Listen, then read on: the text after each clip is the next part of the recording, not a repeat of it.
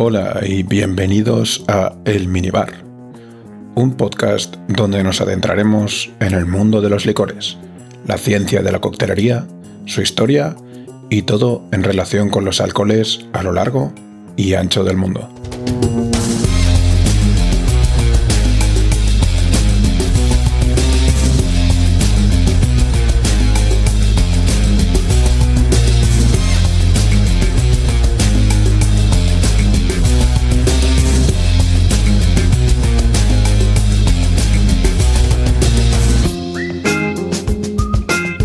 Después de un pequeño parón en las emisiones de este, tu podcast favorito, sobre las idas y venidas de los alcoholes del mundo, por fin, un episodio dedicado a uno de los combinados más icónicos de la historia, el Old Fashion.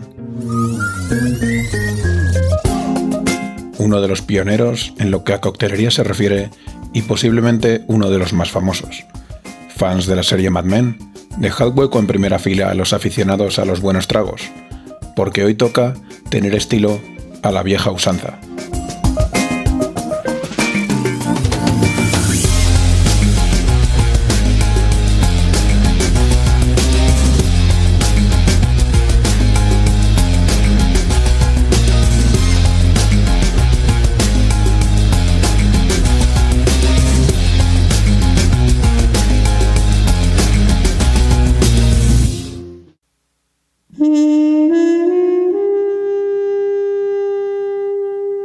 El old fashion es sinónimo de tiempos pasados, como su propio nombre indica. El viejos tiempos, o a la antigua, como se traduciría al español, cuyo origen se encuentra, como no, en el condado de Bourbon, en Kentucky. Como curiosidad, cabe destacar que este condado recibió su nombre en honor al rey francés Luis XVI, que era de la dinastía de los Borbones. Debido al apoyo recibido por los franceses durante la Guerra de la Independencia en 1783, este condado, anteriormente llamado Fayette, que antes de la guerra pertenecía a Virginia, cambió su nombre y se integró en el nuevo estado de Kentucky, siendo hoy en día uno de los mayores productores de bourbon a nivel mundial. Luego no diréis que no se aprende nada con el minibar.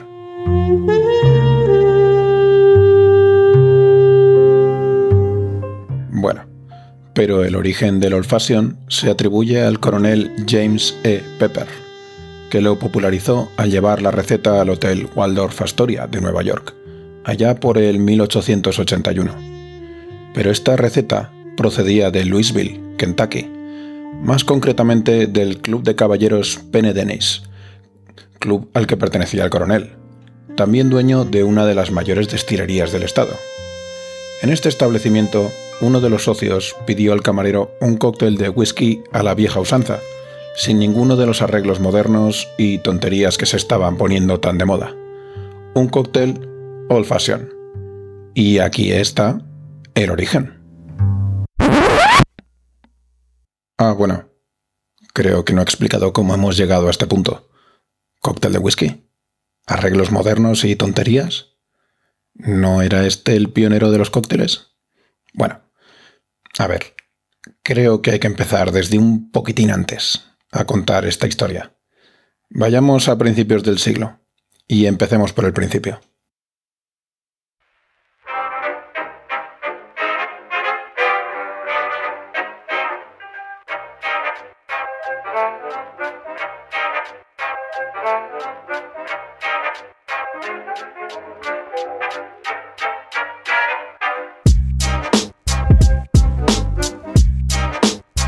13 de mayo de 1806. En la edición de ese día del Balance and Columbian Repository, un semanal neoyorquino, se define el concepto de cóctel como una potente conjunción de bebida espirituosa o destilado, agentes amargos, también conocidos como bitters, agua y azúcar. Respecto al origen del término cóctel, tiene tantas acepciones como historias existen. El término inglés, una cola de gallo, hace referencia a que en algunos locales de moda se ponía en las bebidas una pluma de, gallo, a modo de decoración.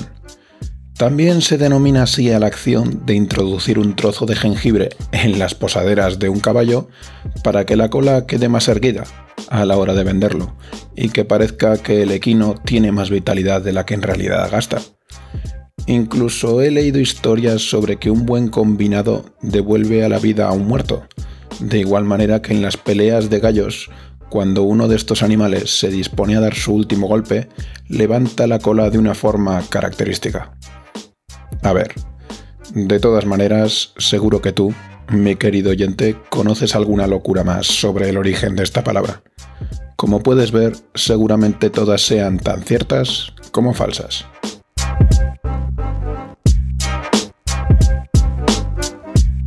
De todas maneras, y atendiéndonos a su definición original, un cóctel no era más que combinar sus ingredientes básicos en un vaso, sin unas medidas estandarizadas. A principios del siglo XIX, en los Estados Unidos se disponía solamente de whisky, ron que provenía de las colonias inglesas, el coñac que traían bajo el brazo los inmigrantes franceses y la ginebra holandesa o Genever, por supuesto, en un futuro prepararé largas verborreas sobre las maravillas de estos destilados.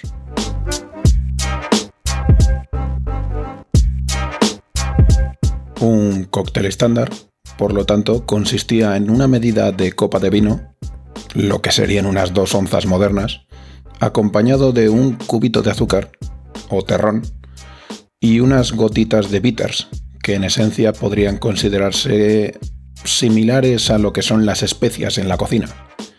También habría que explayarse más sobre este tema, pero en esencia son extractos de hierbas y plantas en una base alcohólica y concentrado de lima, que dotan de aroma y carácter todo lo que tocan. A esta mezcla se añadía una cantidad igual de agua.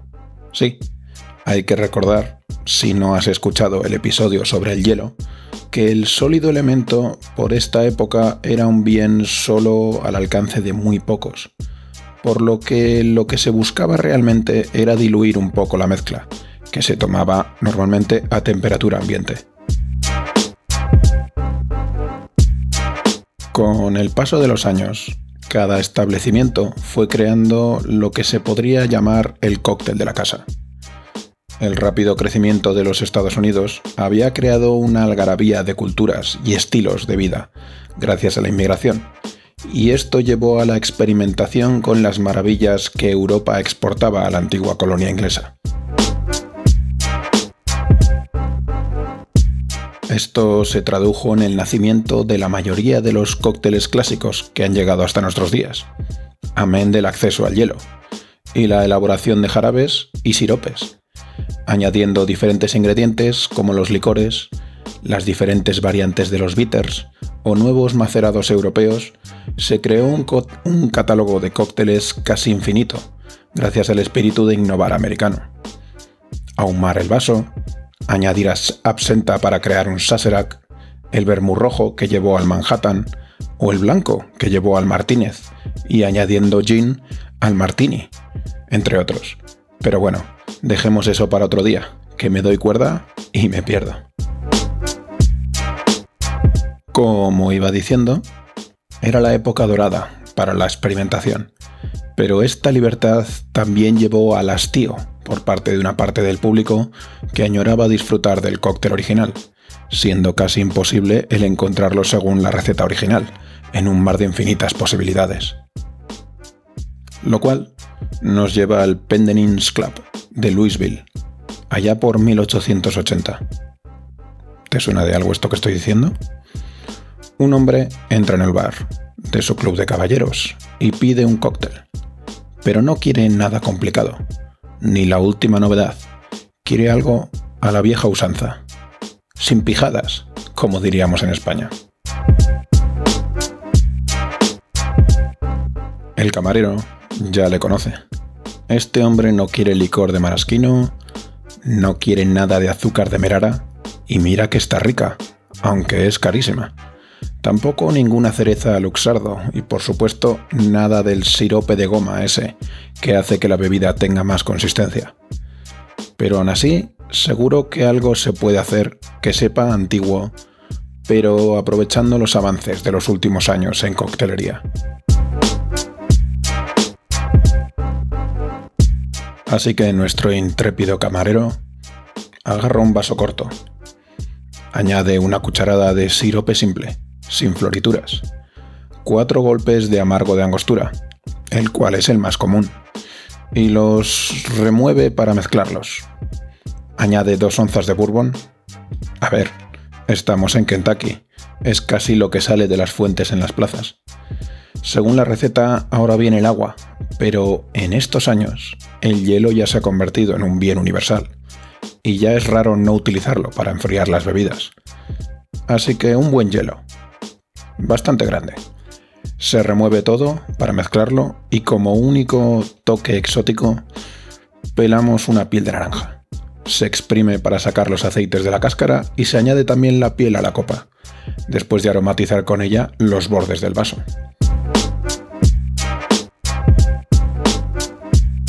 Sí, ha nacido el Old Fashion.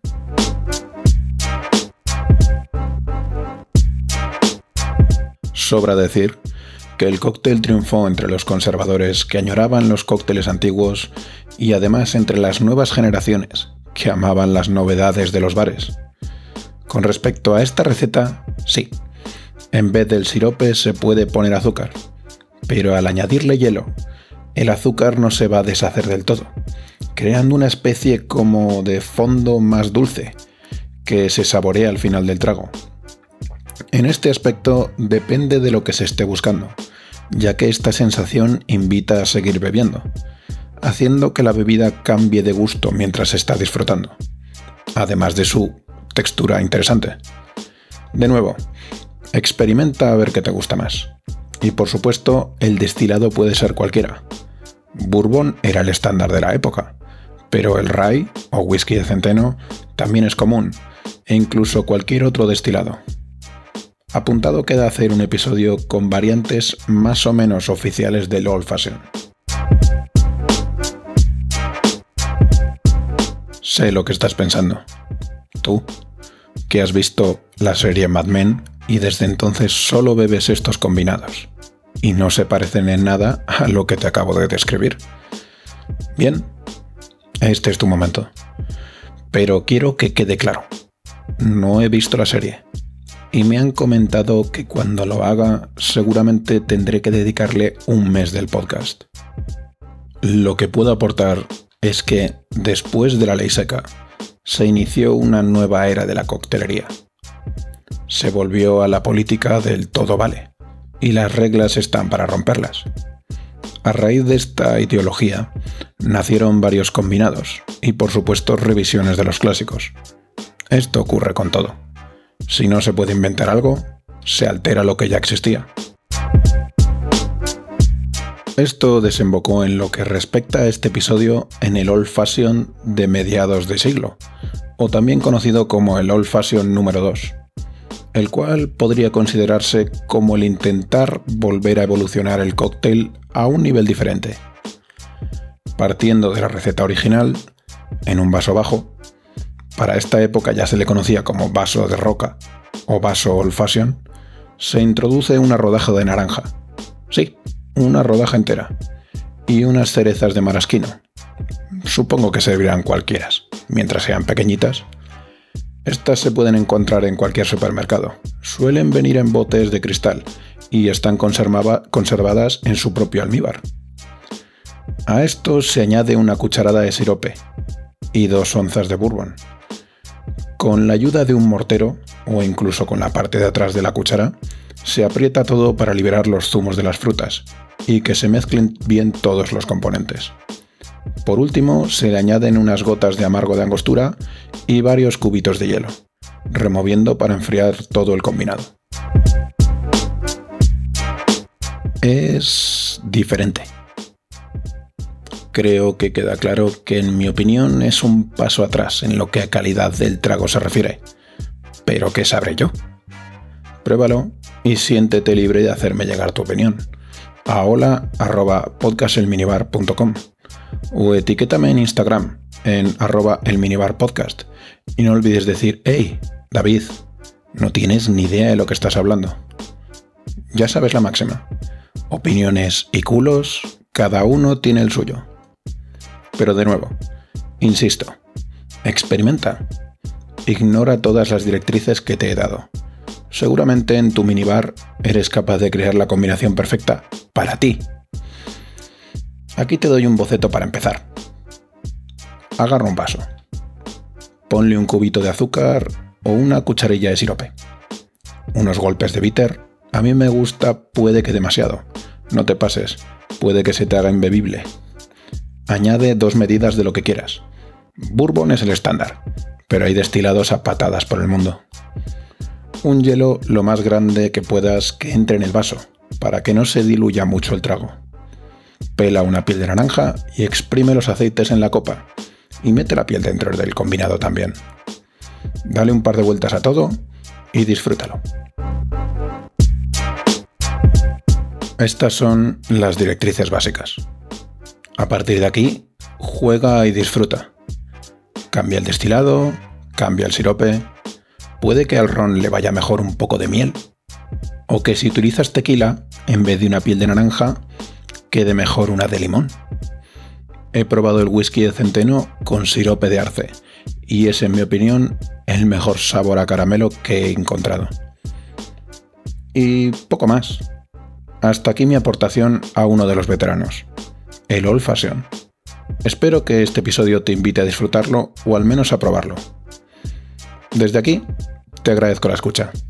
Espero que te haya aportado conocimiento y alimentado tu curiosidad. Que tengas una feliz semana y nos escuchamos de nuevo en el minibar.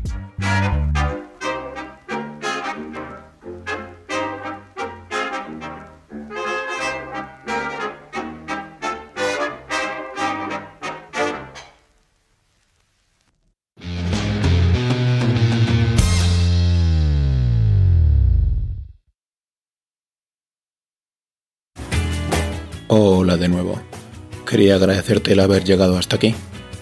Espero hayas disfrutado del episodio. Y si es así, una gran forma de hacérmelo saber es suscribiéndote, valorándolo positivamente con una reseña, un me gusta o un comentario.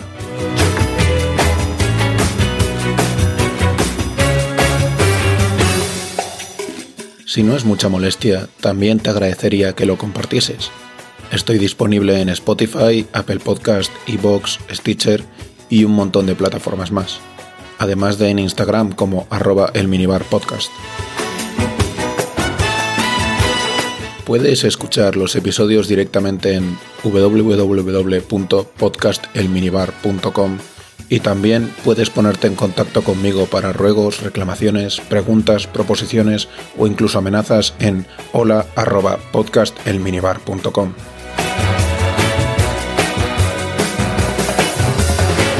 Sin más, me despido. Espero tengas una fantástica semana y recuerda, bebe con responsabilidad, pero disfruta como si no hubiese un mañana.